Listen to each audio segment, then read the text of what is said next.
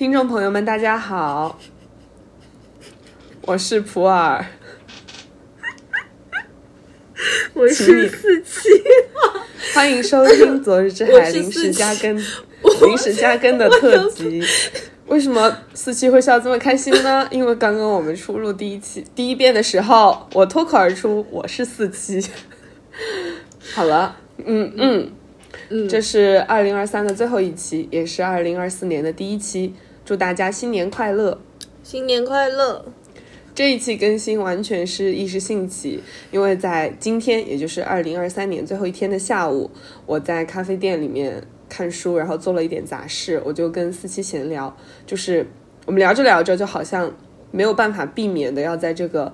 还算是一个特殊的时间节点。聊到这一年来的一些事情和一些我们的感受，然后就有了这一期。所以我们闲话不多说，直接进入正题吧。我们会尽量互采用这个互相提问的方式来聊一聊我们彼此的二零二三年。第一个问题，今年《昨日之海》更新的节目里面，你印象最深或者最满意的是哪一期呢？你问我，我问你，当然是 人工人工呼吸，你先说吧。好吧？啊，所以你也是人工呼吸，我们俩都选了人工呼吸，是一本非常伟大的小说。嗯嗯，其实这个选题还蛮巧的，因为那个确实是我半夜睡不着，就是失眠的时候，我就在小红书上看到，嗯，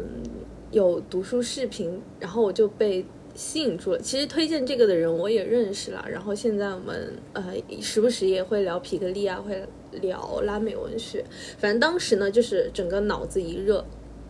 我好像直接就是截了个图，然后发给普洱说，我们要不要下一期就讲这个？然后就立马定下来了。我就觉得他太相信我了，就是哪怕就是皮格利亚对于我们来说真的就是一个全新的作家，但我们还是勇往直前的冲了，然后就开始准备了。嗯，然后嗯。那一期让我印象很深刻，就是我觉得我的心情就像坐过山车一样，因为小说看到一半的时候，实不相瞒，我真的很想消耗跑路，嗯就此退出播客界，因为就觉得那个小说就是很怪，呃，文本特别难，就我觉得特别晦涩，哪怕对于我来说，我我觉得我努力看了半天，好像也没有看出个所以然来。紧接着呢，反反正就是非常感谢我们做了这一件事情，因为我觉得它逼着我迈出了我的舒适区。因为在搬完家的某那个夜晚，就是我就又打开了这本书，结果可以说是一口气看到了结尾。我明白这个小说想要表达的什么。虽然说我知道我们已经做了一期节目，但是我觉得经过这么读完这个小说几个月的回味，我觉得我还是有别的东西想说，或者是我还是想要再重复一遍我之前讲过的内容。但是我觉得这一次我应该能够讲得更好。嗯嗯嗯，就是这个小说确实它就是一个非常奇怪的小说，因为里面就是充满了非常多的沉默、怪诞，还有似是而非的东西。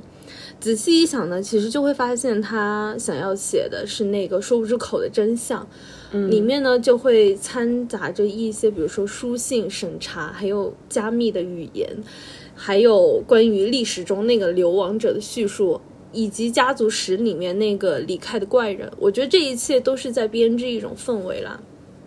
其实当时我们录那个节目的时候，我觉得我说没有说清楚的点是，皮格利亚为什么要层层转述，要不断的玩故事的嵌套，最后以卡夫卡结束，把卡夫卡的写作跟希特勒口述《我的奋斗》的场景并置。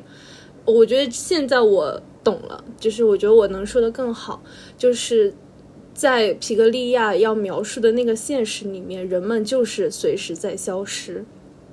人是处于一种非常害怕的状态，而且更确切的说，他害怕对象可以说是呃，当然是那个独裁统治了，但是他害怕的是语言本身，因为语言就会带来灾祸，真相会让人受苦，他会被抓进，比如说某个集中营或者抓进监狱里面被拷问、被折磨致死。所以说，在那个地方，呃，人们能得到的教训就是你必须要撒谎，你必须要言不由衷，最好要谄媚一点，要虚与委蛇。归根到底，他其实就是在反复向你强调，你必须要重视语言的力量，真相是不可言说的。所以我就觉得，从某个意义上来说，这这件事情非常的诡调，因为你会发现，反而是独裁统治者他们对语言的这种畏惧，抬高了语言的价值。我觉得这就是小说最后试图要抵达的那个阿根廷的现实。然后我也觉得这才真正是皮格利亚这部作品伟大的地方，去书写现实，书写一种真正的现实。而且这个现实呢，是人们内心真正的想法。我觉得不管是恐惧也好，绝望也好，他描写的那个现实是通过人们的情绪的，他是用当时人们的那个视角去书写了这一切。我觉得这个才是伟大作品该有的手法，而不是简单的堆砌事实。就是简单的堆砌事实，好像你在渲染苦难一样。嗯，但我又觉得皮格利亚就是更加让我意外和惊喜的地方，就是他们也并没有止步于此。其实我至今我想到卡夫卡和希特勒的那那一个场景，我都会觉得非常的感动，因为我觉得皮格利亚暗示了自己对语言的态度。首先，他确实肯定了一点，他。跟那个独裁统治的那个政权，他们都很明确一点，就是确实语言是有力量的，真相也是难以诉说的。那么他紧接着抛出的问题，抛给伦西，抛给作者，然后抛给那些作为时代亲历者的人，他抛的问题就是如何我们作为见证者，当然应该要去记住，去记录我们见到的一切。那么你要怎么样去弄呢？另外，他肯定的第二点就是，当然也是跟那个独裁政权的一个共识吧，可以说就是真相确实是不可言说的。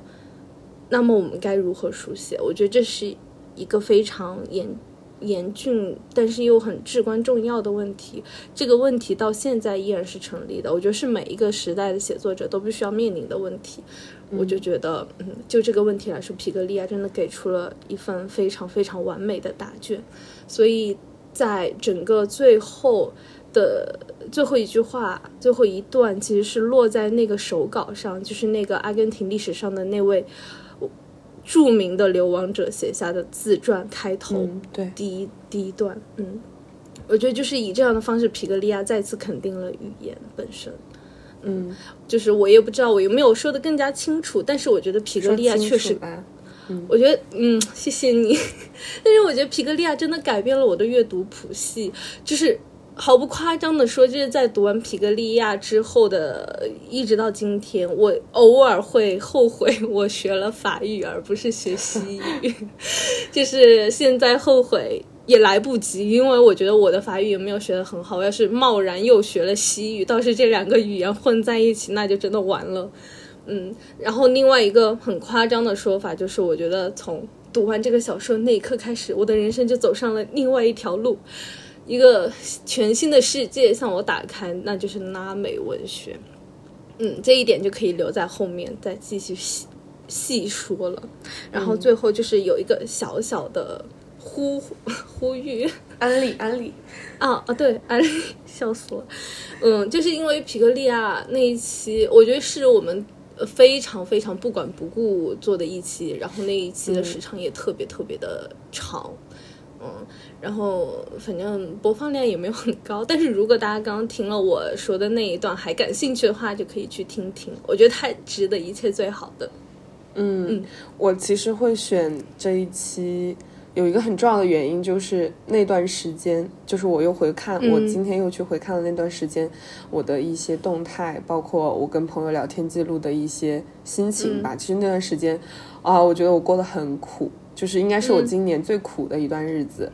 嗯，所以其实当时你确定这本书的时候，我会毫不犹豫的答应，就是因为。我其实已经管不了那么多的，对我就是我就是管不了那么多，就而且我会有一种，其实那段时间我也在焦虑我们的节目，就是我感觉，嗯，我我是一个很容易被自我重复所击中的人，我就很不喜欢写类似的东西。我当时其实就隐隐的担心说，我们又要去找到一个我们都读过的作家，然后表达一些类似的观点。其实我有点不想那样做，但是我又不知道怎么跟你说。但是很巧，就是你就说了一个我们从来都没有接触过，而且非常小众的作家，然后我就觉得很好，就是这个时机很好。然后我在看的过程当中，其实就是会有一种自己的阅读受到。挑战的感觉，就是你的经验是在被它冲击的，就是原来以我之前的那种习惯或者惯性是没有办法读懂这本书的，所以就读得很艰难。但是那种艰难呢，又让我会觉得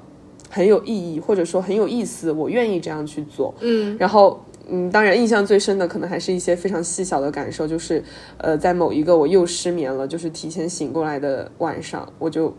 我就我就想起来，我这本书还有二十几页，而你跟我说你一定要读到最后，你一定会备受震撼。然后我当时就醒过来之后，我就直接把这本书拿起来，然后一口气读完了。然后我就我当时的那个感受就是，哦，我不知道怎么形容，就是因为那个时候没有一个人是醒着的，因为是四点多钟，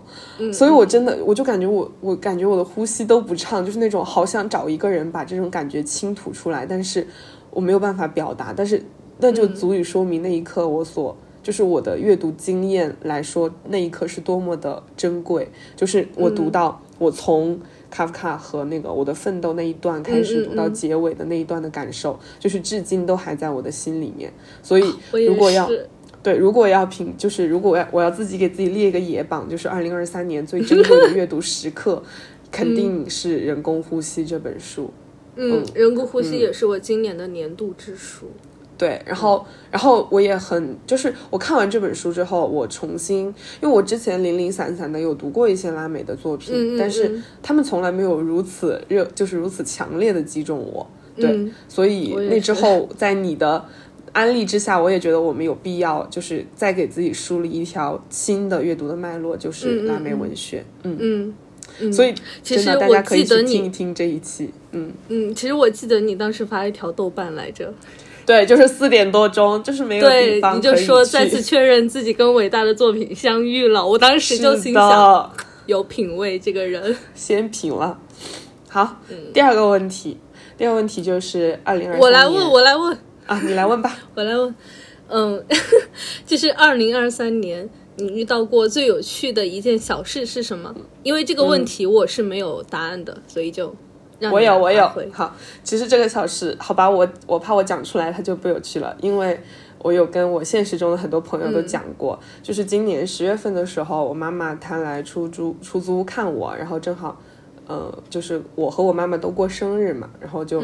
我们就过了一个生日，然后晚饭之后，我们就一起去了重庆江边的一个步道，就这个步道我特别喜欢去，呃，我也安利给可能会来重庆玩的听众朋友们，就是它是。呃，叫半山崖线，然后我也去了很多次了。它是依山而建的，就是从沿着嘉陵江的那个流向，然后向前延伸，顺着江边的那些小山丘的起伏修修出来的一条栈道。然后，但是这个栈道中间有很多端点，然后它中间那段路就是是从我家附近的一个山顶公园开始的，然后就可以一直沿着江边走走走，就现在是可以走通到就是那个网红景点李子坝，就是那个。轻轨穿楼的那个地方，对，就是到渝中半岛那边结束。然后那天呢，就是我和妈妈，我就想我们从远方走回家嘛，然后就坐地铁到了那个步道的另外一个端点，就打算步行走回起点。然后，但是我们是吃了晚饭之后出门的，所以。开始走的时候就已经是黄昏了，但是正是因为是黄昏，所以一路上风景都特别的美。然后我们就一直在那里拍照啊，拍视频，还给我爸爸打了个视频电话，因为就是可以看到那种江对岸的夜景啊，亮起灯的那种跨江大桥。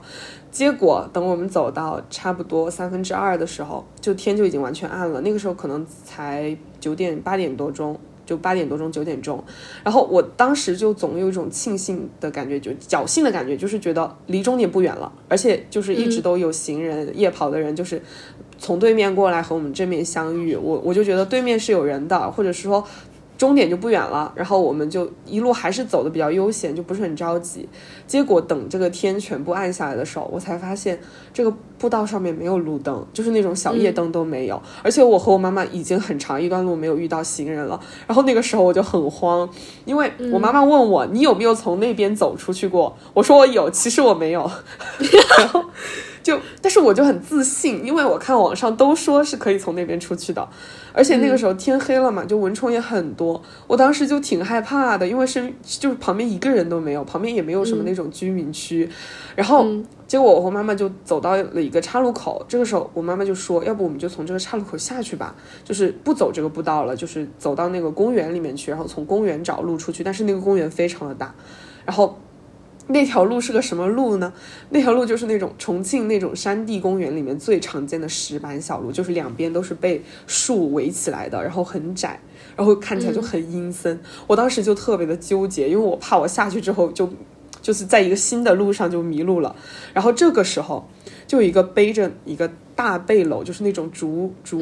竹篾编的那种大背篓的老奶奶老婆婆出现了，然后她看起来就是刚刚干完农活，从地里面刚起来的样子，然后她背篓里面装了特别多的柴，然后我就我就一下子变异了，因为那个时候就是变成一个艺人了，我就我就一我就马上就问她，我说我就问她，我说婆婆这里是哪里？这边下去是哪里？然后她就听我说了一通之后，她就说你们跟我一起下去吧，这个路是对的，就让我和妈妈跟着她走，然后我当时觉得还蛮放心。就可以走了嘛，就可以走到正路上面。然后这个时候，我和妈妈就走前面，老婆婆就走后面。没走了两步之后，她的大黄狗就跟了上来。对这个老婆婆，她还带了条大黄狗，就是这个故事感一下子就起来了，就是那种 很护主，就一直跟在她身边，然后身形也很魁梧的那种中华田园犬。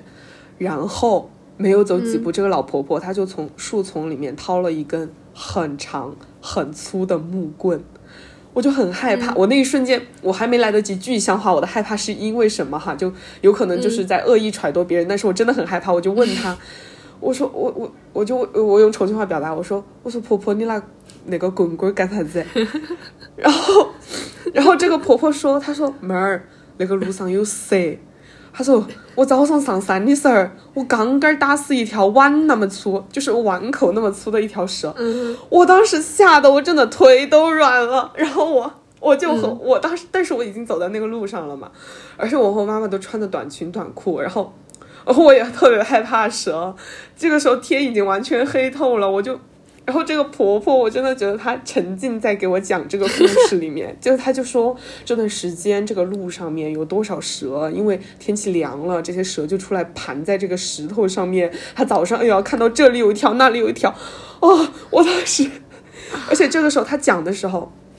就我们三人一狗，我走在最前面，然后她的那个手电筒。就和那个大狗的影子就在我前面的那个石梯上面晃，而且它那个手电筒是那种很老式的，就是像个探照灯一样嘛。嗯嗯！然后我知道，我那一瞬间我就觉得我已经不在真实的人间了，我现在都不敢确定那一瞬间是不是真的发生过。哦，我下山之后，我就跟另外一个，就是我下山也很好笑，就是。我到了马路上面，然后那个老奶奶她就走了另外一条小路，就是更阴森的小路，她就走了。我就觉得那个那个地方看起来就像没有人住一样，她但是她走了。然后我们到了马路上面，我就打了个车，但是我只花了六块钱我就到家了。然后就说明其实离我家已经特别近了。然后我觉得路上我就跟那个司机说这上面有蛇，然后那个司机说他说怎么可能？这段时间要是有蛇的话，这些蛇早就被人抓起来吃掉了。然后。我现在就在回想，我就觉得啊，这是真的发生过吗？嗯，我就感觉那就是我听那个老奶奶讲那条路上的蛇的时候，就那段时间对我来说特别的有魔力，就是完全特别突如其来，就是要说起来感觉什么都没有发生，但是我觉得我的感官和想象力就在那一段小路里面，就完全被刺激到了一个日常生活难以到达的极点，然后。以至于我下来之后，我就添油加醋，我也没有添油加醋，我就来来回回来来回回把这个故事想了很多遍。但是后来我就觉得，这真是我这一年难得的，就是完全出于一个意外和偶然经历的一个很小很小的奇遇。嗯，就是这么一件小事。嗯，听你讲完之后，我要给你安利一个作家。你说，最近最近读的就是一个，也是嗯，阿根廷的一个女作家，就是恩里克斯。哦，我有，我准备一会儿要分享，你到时候 好的，你到时候就知道为什么我要推荐给你。好，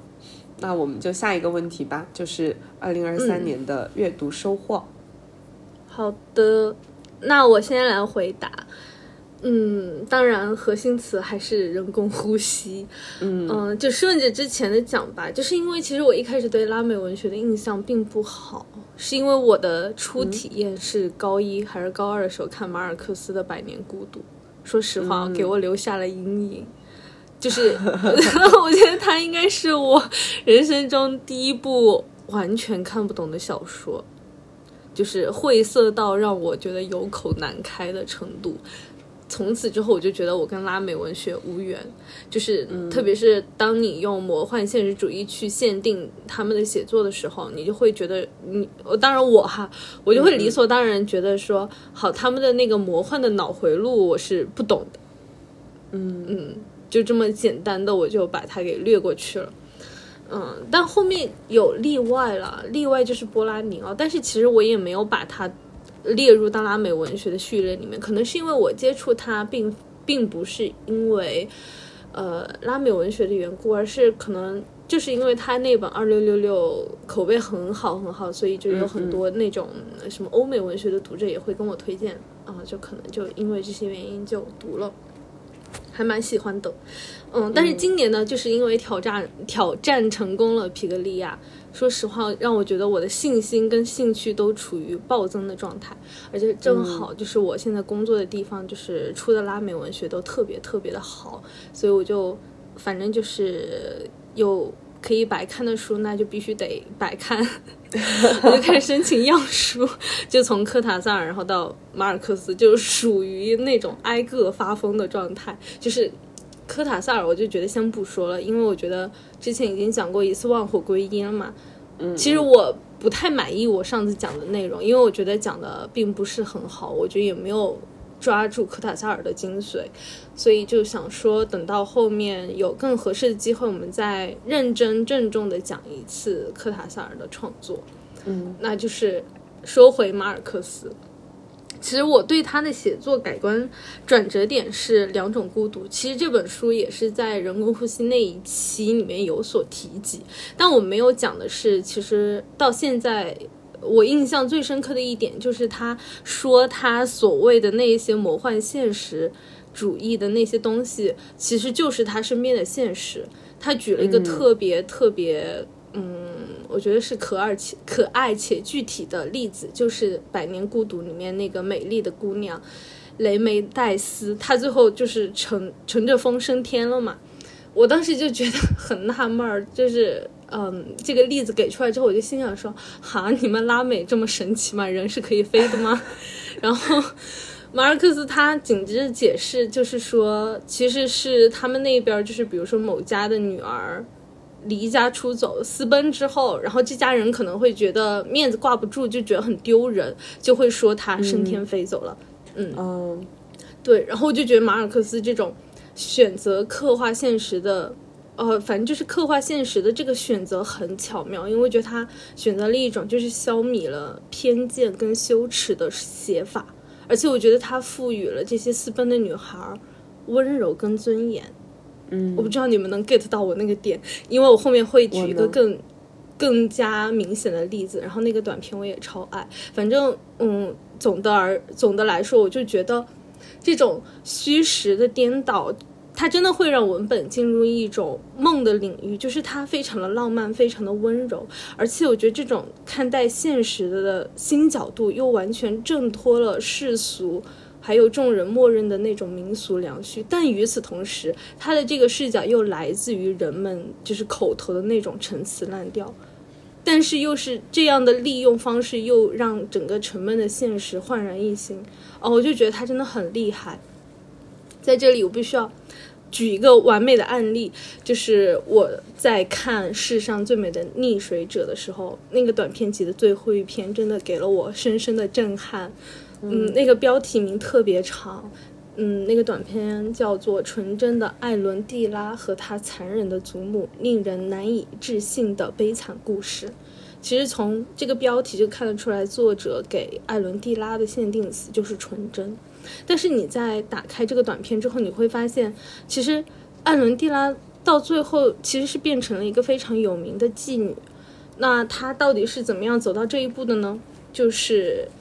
当时故事一开始的时候，她好像才十四岁，但在那个年纪，她已经为她的祖母工作操劳了一生，从每天早上从睁眼到闭眼，每一刻都在完成祖母交给她的任务。因为那个大宅子里面，其他仆人都走了，那么她作为孙女，然后就变成了这个大宅大宅子唯一的仆人。嗯嗯，直到有一天晚上，她实在太累了，就一盏没有灭的烛台引发了一场大火，就把这个家直接给烧光了。从此，她背上了债务。这个债务从哪儿来呢？就是她的祖母算了一下，她损失了多少的财产。就算出来了，他的孙女欠了他多少钱，并且让他通过卖身来还债，而且还带着他不停的迁徙，甚至在每一个驻点，就是他的那个帐篷外面都会排起长队，就是要让他不停的为自己工作赚钱。嗯，然后马尔克斯。就是我觉得他在文中里面也暗示了，其实，在祖母跟孙女之间是有一道诅咒一般的存在，因为只要是祖母开口了，那个孙女就会照做，所以，所以艾伦蒂拉其实从来没有拒绝过祖母，她只能默默的忍受自己的命运，直到有一天，她遇见了一个男孩，这个男孩呢也非常就是真心的爱着她，随后他也试图去拯救她。就是看到这里呢，就好像又觉得它变成了一个非常庸俗烂俗的一个爱情故事。但是可以接着往后面看，你就会发现，其实他曾经有两次试图拯救他吧。因为其实那个男孩确实年纪挺小的。然后第一次他其实是带着艾伦蒂拉逃跑了，但是没有跑多远就被警察还有女孩的祖母给追上来了。第二次。如果没有记错的话，应该也是最后一次。就是那个时候，他已经被自己的祖母从沙漠带到了海边，所以大大家真的可以想想艾伦蒂拉究竟经历了多少折磨，就是这一切究竟持续了多久。嗯，那个时候他就非已经不堪忍受了吧，就是可以，嗯，然后那个男孩他感受到了艾伦蒂拉的召唤，所以他又一次离开家来找他了。就是在这个时候，他就暗示男孩要杀死自己的祖母，这样他们就可以结束这一切了，就好像他们之后就可以在一起了。到了小说的结尾，当然杀死祖母这个过程也非常的魔幻，但最后终于祖母就死了。但是在小说的结尾，是艾伦蒂拉拿着祖母那个用金条做成的坎肩飞奔，把一切都甩在了身后。我当时其实读完这个故事的时候，我意识到，或许这个短片其实取材于民间八卦，就结合到两种孤独里面的那种说法，我就觉得这真的就是马尔克斯极大的温柔，就是大家都会知道流言的恶意有多大，特别是众人的言辞肯定不会饶过妓女这种身份的人，所以我自己脑补出来的一个民间的版本，就是一个漂亮的富家女孩。但是家道中落，后面沦为了妓女，而那个老鸨就是他的祖母。我觉得光是这样的信息就已经非常爆炸了。我觉得取个好标题就变成了现在新媒体时代的一一篇爆款文章，就是刷屏朋友圈的那种。嗯，最后呢，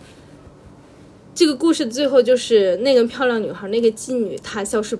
他消失不见了，关键是他跟男孩的关系一定是他利用了一个涉世未深的男孩对他的感情，杀死了自己的祖母，然后最后带着钱跑路了。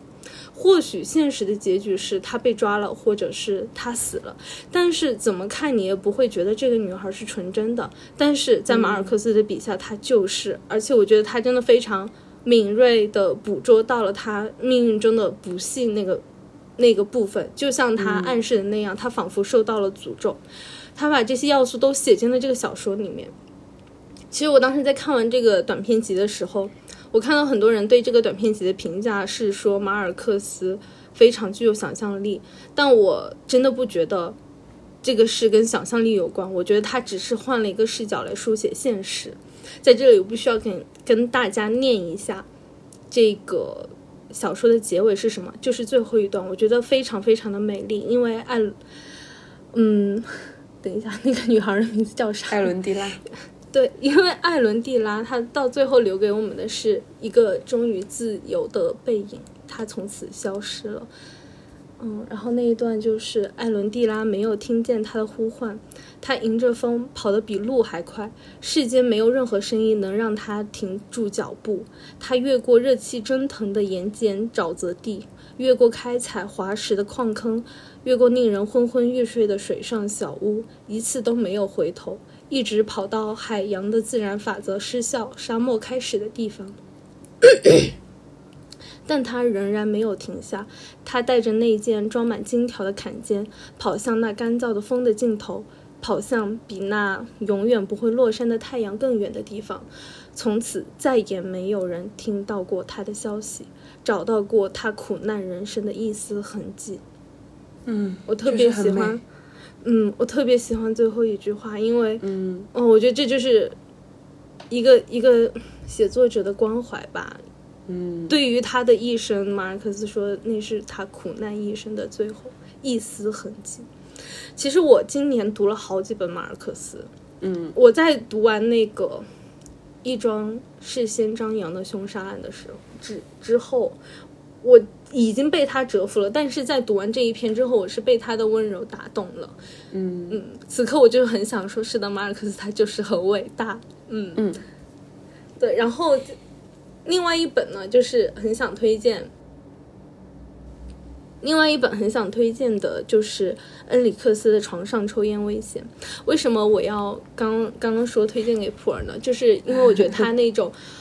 嗯，生活当中，嗯，有些越轨道好像是不可能发生的事情，就是有一种虚虚实实、真真假假的那种维度。我觉得是恩里克斯写作的。那个空间所在，嗯，马上其实这个想读。其实这本书我也是前几天才看完的，所以多说一句，就是有的时候拖更也不要怪我们，因为我们真的是在努力生活之余去探索一些新的世界，要不然的话也觉得没有必要要为了更新而更新。嗯，就是恩里克斯，其实他是我我写进了我们选题库的一个作家。呃，我个人希望是等他的大长篇出版之后，能有机会做一期，所以在这里就会非常蜻蜓点水的提一下。嗯嗯，就是正如我刚刚所讲，我觉得恩里克斯他最巧妙的一点就是，我觉得他切入现实的视角非常，就是他的那个视角是超现实的存在。比如说他的小说里面就会提到鬼，提到恶灵。在这里呢，就继续安利那个短篇小说集的最后一篇，因为我觉得它跟皮格利亚的小说是有着同样的一种呼吸。那个短片名字叫做《那段与亡灵对话的岁月》。其实这个短片里面也讲述了那些消失的人，嗯，但是呢，他写作的那个视角是几个小孩儿，他们把召唤亡灵当做了一场游戏。我觉得这个。我觉得这个这个设定就已经非常有意思了。其中有个女孩呢，她就叫做胡丽塔，她想跟自己的父母说话，而她的父母就是消失的人，有一天就这么被带走了，不知去向，不知下落。其实这一点就足以让人发疯。她的祖母，我必须要在这里引用一下原文，因为无处祭奠自己的儿子和儿媳，整日以泪洗面。所以说，就可以看得出来。对于那些消失的人，人们就直接默认他们已经死了，只是不知道他们的尸骸何处。所以胡丽坦他想要知道自己的父母身在何处，就只能通过这样的召唤亡灵的游戏来。嗯嗯，然后在这个小说里面，他们都每一次都成功召唤了亡灵，但每次来的人都不一样。然后这些。女孩，因为好像说召唤亡灵，你必须得是一个你认识的人，然后你要能够具体的想象出，嗯，他们的样貌，就是有他们的一些细节的记忆。于是这些女孩就开始轮番回忆自己身边那些消失的人，所以你就会通过这样的一些描写，就是窥探到当时整个阿根廷它社会背后的那些可能就是阴暗的。夹缝中的那些人吧，嗯，因为呃，那些女孩她她们要回忆自己身边那些消失的人，其实就是因为，呃，觉得可能那些消失的人会知道胡丽塔父母的下落，嗯，所以就从这个视角开始，整个整个小说，我觉得真的就是滑向了历史的阴暗处。嗯，结尾呢就不说了，因为我觉得上面讲的这些已经足够有意思，可以吸引大家去看了。我只是想在这里说，我真的非常喜欢恩里克斯的视角，因为我觉得，嗯，他没有只是在写一部恐怖小说，我觉得他笔下的那些恶灵鬼魂，其实都缠绕着一一个更广大的世界。比如说，他会写，嗯，阿根，呃，他会写巴塞罗那，其实也存在着恶灵。他们会纠缠着当地的人，不让他们离开。其实这些恶灵或许就是跟在这一片在巴塞罗那那一片区域那些被罔顾的人、遭受到虐待的人、被忽视的人，就是与那些默默无闻就死去的人有关。所以我觉得，嗯，或许我们可以从恩里克斯这里也学到很多东西。嗯嗯，好，我就分享到这里。唉，我要谈我的阅读收获，其实就会让我觉得非常的惭愧，因为，因为什么呢？因为我的工作让我读的书可能都是《史记》，今年哈，我多多读的书《史记》《红楼梦》，呃，当然还有课标要求的那些学生们要读的书，我就不想在这里讲了。虽然他们都很经典，然后，然后其他的呢，我的更多的阅读经验其实都分享在了。这一年更新的节目里面，那么我有没有读一些我就是这这之外的还没有讲的呢？其实我今天下午写的时候，我就看了一下我的书架的照片，我就发现我读了一些和文学没有关系的东西，就是关于自然文库的。嗯，其实读的起点就是朋友给我推荐了一本关于树木的书，但是我关注到这个自然文库系列的时候，我自己。动手去买的第一本书是苔藓，就是写苔藓的，叫《苔藓森林》。你是不是跟我推荐过？嗯，应该是上一次录的时候就给我推荐了。嗯，但是这本书它的信息密度很低，就是它和我工作要读的，或者是说我自己本来比较爱读的小说都不太一样。就是你读这个书吧。你没有什么很新的知识要摄取，然后也不需要我理解什么。我看完第一篇，我就会感觉到这个作者是一个很细腻，而且他很爱自己研，因为他是一个植物学家，他很爱研究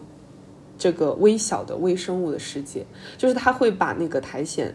被晒干，然后又充满水的那个过程描写的特别的精致，但是其实它确实是一个微不足道的过程。然后我读这本书，就是很快就读完了。因为它没有什么理解的难度，甚至没有什么情绪的起伏，但是我很享受这个过程。而且有一次我去，就是因为今年我去爬了很多次山，然后在看完这一本书之后，我再去爬南山的时候，我突然就发现这本书让我看到了南山上的苔藓，就是其实重庆的山的石壁里面就有很多这种很小的东西，然后我就那一瞬间我去观察它们的时候，我就发现。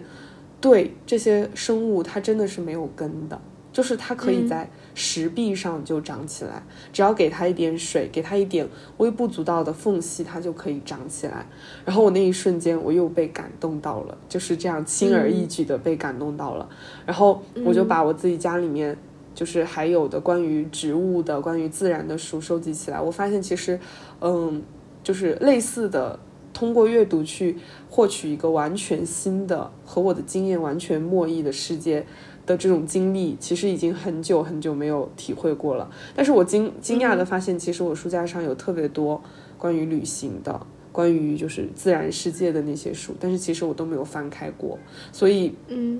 怎么说呢？我为什么说我惭愧？就是我会觉得我会有意识的去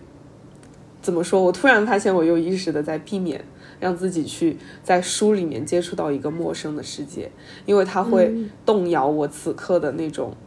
就是内心的一种平静感，就是会又让我觉得啊，原来还有那么多远的地方、好的地方我都没有去。但是这种这种感觉在我心中是会让我感觉到遗憾的，就是除了期待之外，现在更多的都是遗憾吧，也不知道是为什么。所以我的阅读分享好评级。我们接着下一个问题吧。二零二三年，你有没有涉猎什么新领域呢？嗯，我有。其实我今天下午才去跳舞来着。其实我觉得这也是我以为我自己永远不会涉猎的地方。但是我必须要说明，就是我不是去那种舞，就是舞蹈室就要踩点记动作的那种，因为我觉得那个太专业了。我的目的就是要去运动，嗯，所以我就是。我就觉得我跳的其实更像是广场舞，只是那个背景音乐换成了欧美流行音乐 K-pop 这种东西。嗯，为什么要说它是呃？为什么觉得它值得一说呢？因为我觉得我不知道为什么，我觉得可能是从青春期开始吧，就我就觉得我是一个内心耻感非常重的人，就是我会觉得好像自己干什么都很丢人。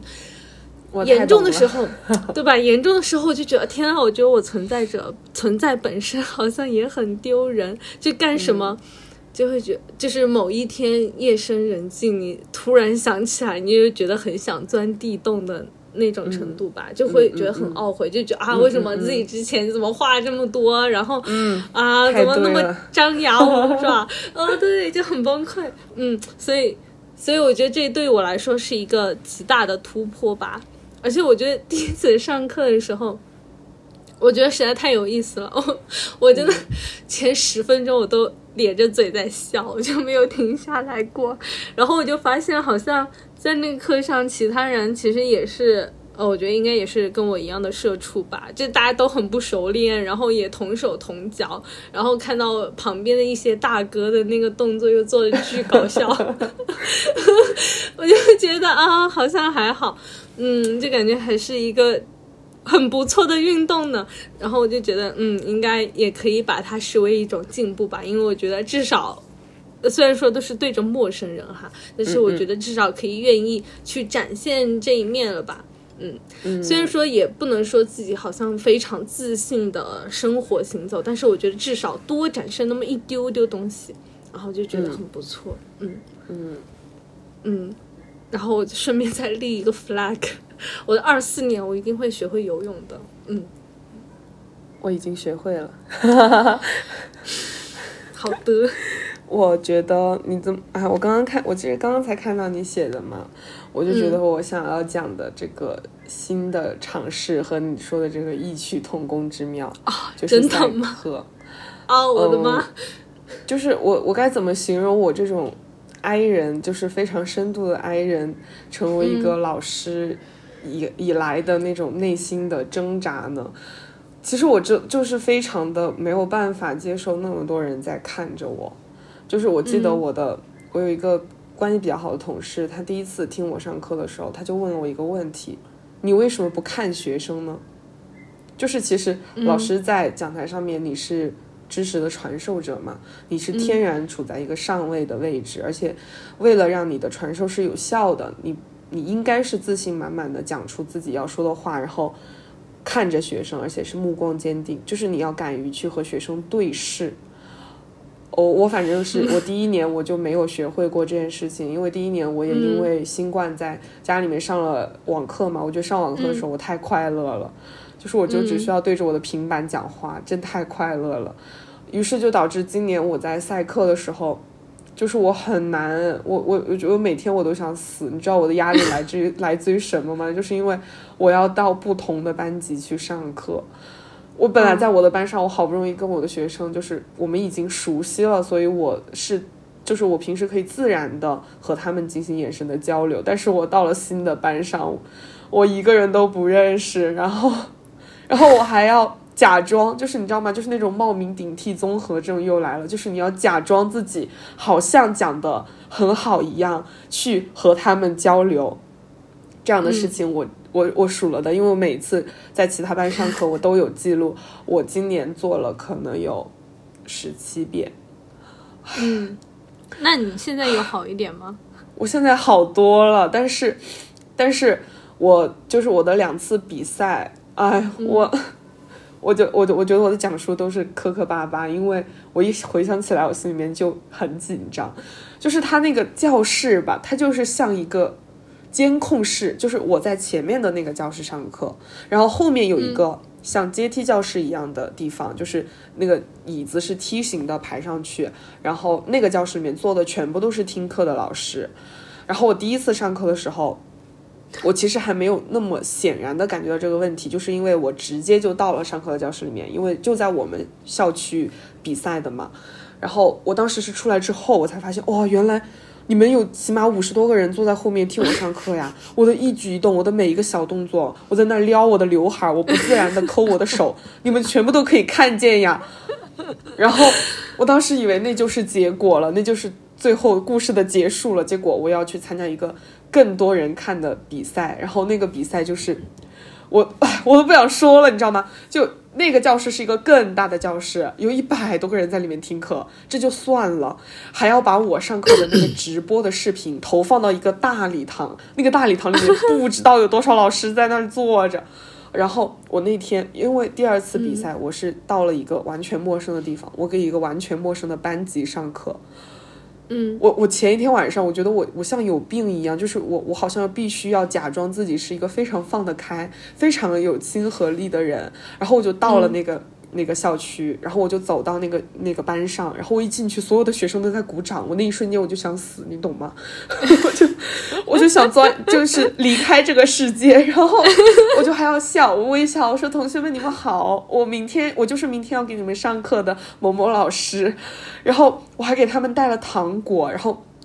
每一个人都发过去，然后我就对，然后我就跟他们说，我说接下来这二十分钟，我们我们就一起把复活看一下，然后就把那个课本拿出来看一下，大家把导学案拿出来做一下，然后我就那二十分钟过了之后，第二天上午我到那个教室的时候，我就必须要先到后面的那个听课教室去放东西，然后我一进去看到那么多人，我腿都软了。然后我还要上课，然后我上完课下来，我觉得我一下来，你知道吗？我的脸都僵了，就是 笑僵的。整堂课只要有学生举手，我就微笑着，各位同学有请，你懂吗？然后我我结束之后，我的微信列表起码有。二十个前辈老师给我发他们听我课的照片，说你好棒呀。然后我只想回，哈哈，好好想离开这个世界呀，因为他们所有的那种照片上面，我觉得我都特别的不自然。就是你说的，嗯，我感觉我在我做任何事情的时候都好丢人，唉。但是这个事情结束之后。我我我我对待这种丢过人的事情的态度就是我拒绝回忆，就是我不愿意去想，就是我不愿意跟人家讲出来，但是我自己其实心里面天天都在回想回想，不断的回想排演排演，然后觉得自己哪哪都做的不好，唉，嗯，我就想到可能这就是就是我的性格，可能就是天生就要克服很多困难，才能自然而然的做好一些。别人顺其自然就可以做好的事情，然后今年也是，我还去，我不是也去健身了吗？然后其实我其实还花了蛮多钱的，我感觉就是因为我想要，我就是想运动，想要维持一个健康的体魄。但是我是我在健身房是哪种人呢？就是其实按照我的权益，我我其实可以去挑选我的教练，或者说我挑选我什么时候上课。但是因为我真的就是。有的时候会觉得很很想照顾一下彼此的感受，就是很很照顾对方的面子，所以就是教练说什么呀，我都我都 A A A，我都是嗯好的好的，我就感觉我根本就不像我不像去我不是一个购买了服务的顾客，我很多时候就是为了节省我们之间的沟通成本，我也不换教练，我就用这个教练，然后就是我尽量减少跟他的交流，我就觉得。其实我还是蛮闭塞的一个人，但是，嗯，好吧，我现在在健身房终于可以自如一点了，你懂吗？就是 i 人走到健身房，觉得无处安放。对，我知道，所以我我之前在学校健身房，我从来不用器械。我现在要用了，但是我也只能在教练的陪伴之下去用。只要有人在那个器械那里，我是绝对不会去靠近的。真的很可怕。嗯嗯嗯，我能理解。嗯，我也是。我们的我们的新领域都 跳笑的，好吧，这这就是我们的新领域了。那就下一个问题，就是二零二三你最遗憾的事情。唉，在开始这个话题之前，先长叹一口气。嗯嗯，其实我最遗憾的，呃，我。最遗憾的有两件事情吧，然后第一件事情其实跟翻译有关，嗯，其实从知道呃对方想要换译者的时候，那个时候我因为有一点在预料之中，所以我也没有觉得就是当即好像就是当头一棒，没有那种感觉。但是这种，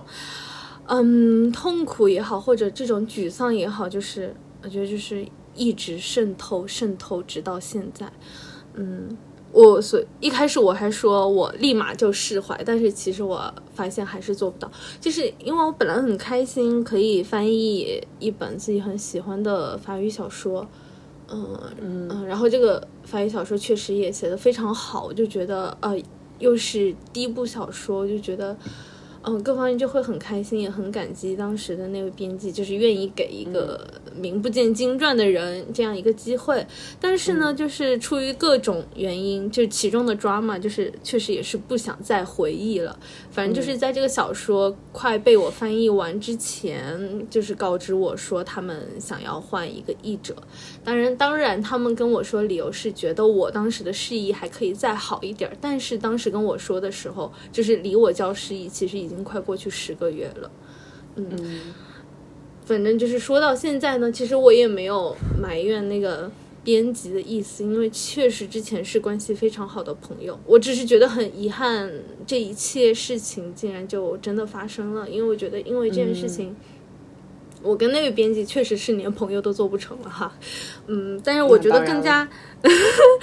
但我觉得更加遗憾的是，就是如果呃，当然这本书是肯定会出的，就是等到他出的那一天，嗯，然后发现作者还是那个作者，小说还是那个小说，标题哦，当然书名当然可能也换了一下，但是呢，那个译者绝对就不是我了，就会有另外一个人以他自己的方式来处理这些文中的细节。啊，然后我之前翻译的那好几万字，可能就会永远都没有人读到，我就大概会觉得遗憾这些吧。我我可以读，我好像已经发给你了耶。我已其实已经读过，你失忆的时候我就已经读过了嘛。哎，但是我觉得这件事情怎么说呢？第一个可能就是，哎，毕竟是新人嘛。就很容易被人欺负，所以就感觉心里面挺憋屈的。就这种这股气，他就没办法撒。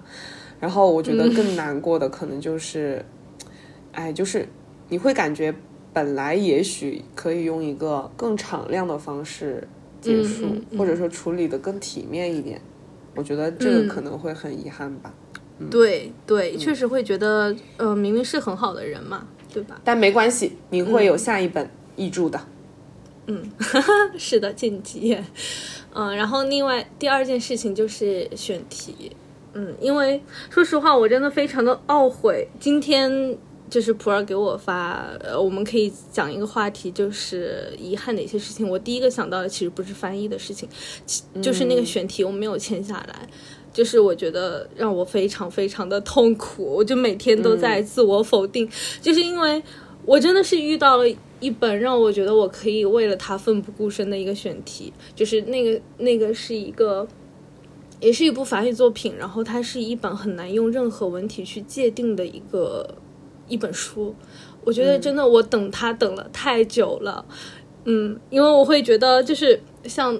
黑箱同意，就就是这种，如果用法语来说的话，就是 live 和 the demoniage，就是一种正言文学，你可以这样说，嗯嗯，就是。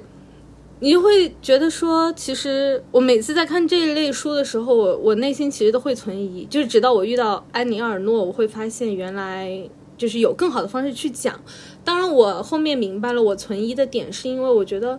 呃，要叙述真相，其实它真的不等于是你把过往写出来，嗯，就是我觉得还是皮克利亚小说里面的那一点吧，就是你要警惕文字本身，你要去慎重的使用文字，因为。嗯，你有那些经历是一回事，但是你要怎么样写才能 stay true，就是你才能对你的那份经历保持一种百分之百的忠诚呢？我觉得这是一件非常非常非常难的事情。你要，如果你要选择写一个非常流畅的故事，那么在种种错乱，就是以你的视角，甚至有很多细节就是你无法理解的，你要怎么样写一个故事，并且它还是流畅？前后逻辑是统一的呢，我觉得这些都会是写作的陷阱或者说挑战吧，挑战应该更好一点。嗯，而且你要怎么样写才能写出你内心真实的感受呢？这可能对于别人来说，只是呃，当然是一件非常非常糟糕的事情，但是对你来说，那个糟糕程度应该是会乘以一万，甚至是一千万这种程度吧。嗯嗯，我觉得就是一些需要谨慎面对的话题。然后我等了很久很久，我终于看到有一部作品，它谈论了这些问题，而且我觉得它给了一个，也是我心中就可以打到九十分的答卷。所以我就会说，这个选题让我觉得我想要为他奋不顾身。然后也很幸运的就是得到了公司的支持，我们参与了竞价，然后发现这个竞价实在太激烈了。嗯，其实，其实我们，嗯、后面法方其实要求我们准备一个营销计划，但在此之前，其实我们已经用法语写了一封信，然后表达我们的兴趣等等等等。但是我现在最懊悔的点就是，那个营销计划我是用英语写的，我没有用法语写，就是出于各种原因吧。我觉得其中有部分原因确实是因为我懒，因为营销计划有一些部分就是，嗯。是用英语本来就写好的，比如说你要介绍这个公司，呃，究竟是干嘛的，等等等等，这些东西就是用英语写的。如果我要用法语写的话，可能我还得自己再翻译一遍，所以我就出于这个考虑，我就没有用法语写。然后现在就是懊悔万分，因为我觉得可能是因为我用英语写，首先让对方觉得好像我是一个不会法语的人，其次，嗯，就可能就会让他们觉得说，啊、好像我们没有足够的够的诚意。诚意，对，或者是，或者是我对这个文本的理解本来就不够深入吧。我觉得这一点是更加致命的，我就一直想不通为什么作者最后没有选我们。嗯，我就会觉得说，如果当初我用法语写了，就是我觉得在我这里，那我才是真真正正的做到百分之百。嗯那我就觉得我说不定就不会错失这本书了。当然，我也觉得可能也不是因为这个原因，可能就是因为我们的报价不够高。但是我就觉得，如果我做了百分之百的话，我就会少一些懊悔。哎，反正就是这件事情，这件事情已经过去好几周，但我真的很难释怀，因为我觉得，就是离我毕业到现在确实也快一年，已经一年半了。我觉得我，我就觉得我自己很笨很蠢，因为我觉得在这一年半的时间里面，我难道就没有意识到一部好的作品有多么的可贵吗？就是当你遇到它的时候，你就应该要多做一点呐、就是为什么我一定要等到就是最后通知说这个作者选了别家，然后我才在这里就是哦懊悔，然后在这里怎么样很难受，嗯，我就觉得反正就是这是我今年最最让我遗憾的事情吧。当然，嗯嗯，当然这本书确实会被引进，所以这也是一件好消息。嗯，我也确实很希望他能够找到适合他的出版方。嗯，也真诚希望这本书可以大卖，被被很多很多人读到，因为它也非常的值得。只是不会，只是不会是我来编辑，唉。其实我特别想说，很有可能就是报价的原因，就是，嗯，哎，就是为了安慰你啦。我感觉有可能你做到了百分百，这个结果还是不好，你也会非常遗憾的，就是你懂吧？对，我懂，我就会，我说不定会找别的原因，然后觉得啊，为什么当初采访资料不多看一点？对呀、就是很有哎可能就就是可能是我们我我反正我反正现在感觉很多事情，就算我做到百分百，最后的结果好像也不是我的百分百可以决定的。但关键是我现在就觉得我没有做到百分百，所以我就觉得更加懊悔。没事，以后就以后你遇到好的作品的时候，一定会做到你的百分百的。哎，就希望你以后就不要错过你喜欢的作品了。嗯，是的，嗯，是的，啊，我要是聊我二零二三遗憾的事情，哎，待会儿看着剪掉一些吧，其实是和感情有关的。我就感觉我的二零二三，嗯，怎么说呢？最遗憾的事情可能就是这件事情。我觉得我，呃，就是可能我的朋友或者是说，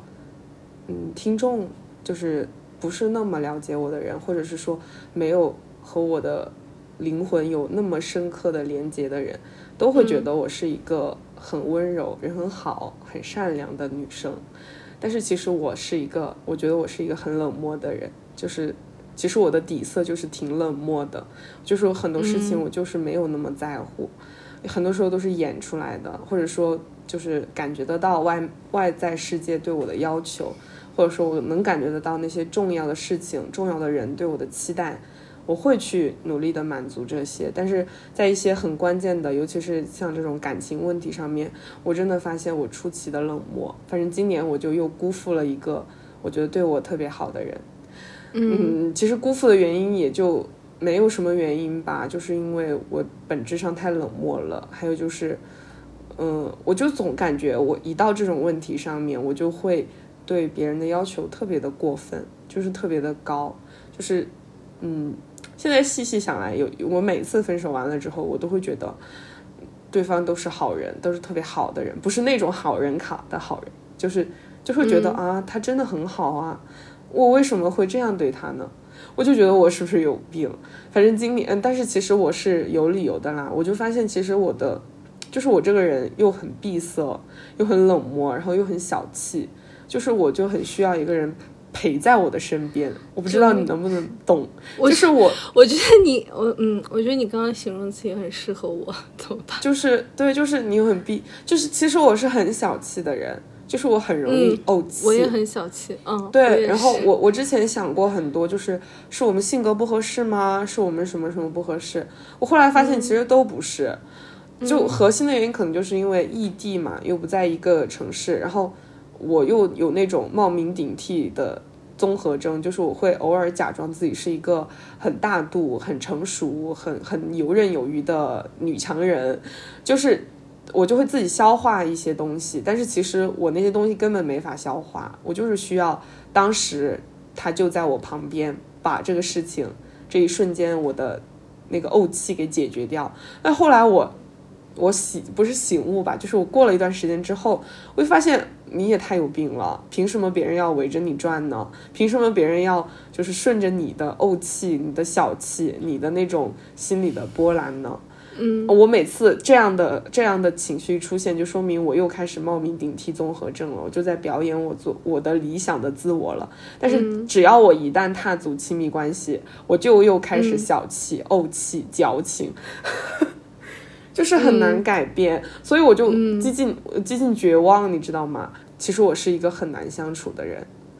但是我感觉很绝望的就是，难道我想象的是啊，大家现在都不在乎这些了吗？就是。其实有的时候一个人是很难相处的，哦，我就觉得我是挺难相处的。我我对我的感情已经几近绝望了。我觉得不会有人喜欢跟我在一起的。我什么人啊？真的。然后我我也会有这样的感觉。对我是说对我自己哈。对对对，就是你会觉得什么人才能忍受跟我这样的人在一起？啊、我觉得总结一句话就是觉得在就是面对。一对一的那种亲密关系的时候，我觉得我自己是暴君。我也是，而且我说我是独裁者，你知道吗？而且我会很过分，就是我的，因为我我可能不是独裁者，我就是我会对对方的要求过高了，因为我自己是一个高敏感的人，就是我能感受到的东西实在是太多。嗯、就我不谈恋爱就还好吧，我就觉得啊，我就是有病啊，怎么样，就发癫啊。但是，一旦谈恋爱，我就会就是。呃，开始的时候也说的好好的，哎，我没有想要对方是什么样子，我没有期待对方是什么样子，嗯嗯都可以，开心就好了，在一起就是嗯平平淡淡就好了。但是真谈起来，我就不是那样了，我就觉得我这个人真的挺烦的。所以我觉得这，我我觉得我讲出这些遗憾的时候，最遗憾的事情就是，啊，我真的不知道我怎么才能。成长就是我觉得我真的需要在这方面去成长，而且它不是一种抽象的，就是你需要跟一个你愿意为了他去改变，或者说愿意为了他去修正一些习惯，甚至是冲撞然后磨合的这么一个人。但是我就感觉我永远不会进入到那个地步，哎，真的很烦，就就是感觉这种遗憾无法弥补，然后我也觉得很抱歉，但是我觉得我的抱歉也没有什么，没有他妈的什么用。嗯，但我觉得我跟你是一样的。嗯，好难啊！我二零二三最大的遗憾就是我仍然没有学会如何去爱别人。嗯，而且我觉得我好像也很难发，就是看到啊，我觉得也不能说是很难发现别人身上的闪光点，而是我来形容，你很难因为那些闪光点发自内心的欣赏它。操，嗯，我太能发现别人的闪光点了，就是但我发现了就是发现了。嗯嗯，主要是我觉得根源于还是我之前提到那个问题，我会，我不知道为什么我会有一种耻感。我也会，我觉得我做什么都很笨拙，但是我又在努力的做很多事，然后把一切都搞得很好笑啊，好想死啊！哎，还好啦，嗯，没有就没有问。题了。我二零二四一定会、啊，我不喜，我已经不奢求我能被爱了，我觉得我能爱上一个别人也挺好的。嗯，对，对，就是我也这样觉得。我觉得我们我们真的我们真的还年轻，就是一定要就是多去爱一些人，多去体验一下。哎，不好这么说，但是嗯，不是一种很轻率的那种感觉啊，就是真的感觉。我们真的还有很多事情、很多感受是没有过的，都是通过书本去感受的。我还是很希望我能自己去感受的，嗯嗯嗯，所以我们聊聊二零二四的展望吧。没有展望。我也突然发现没有展望，妈的！我二零二四一定要就是多在工作之余读一些书，我不能够被我的工作完全包围。哦，我二零二三还有了突破，就是在社交上面，就是我现在已经愿意，或者说我我我发现我的二零二三，我还是认识了一些新的朋友，而且就是通过我之前完全不会通过的路径，比如说朋友的朋友，就我之前就是那种。陌生人饭局我都不去的人，我觉得我觉得好有病啊！我什么人啊？就为什么不去啊？我现在觉得大家都是朋友啊，为什么不能吃个饭认识一下呢？嗯，我真的要感谢我之前的老朋友们，我都这样有病了，你们还愿意跟我做朋友？没有没有，大家都挺有病的。嗯嗯，明年多交点朋友吧。啊、我也那我也要许这个愿望。其次，嗯，也希望自己可以继续多出去逛公园，然后多多爬山。多晒晒太阳，身体变好。哦，对，我今年生了特别多病，你听我现在，我每个月，我学生跟我说的是陈老师，哎呸，反正就是说我一放假就生病，你挺会生病的呀。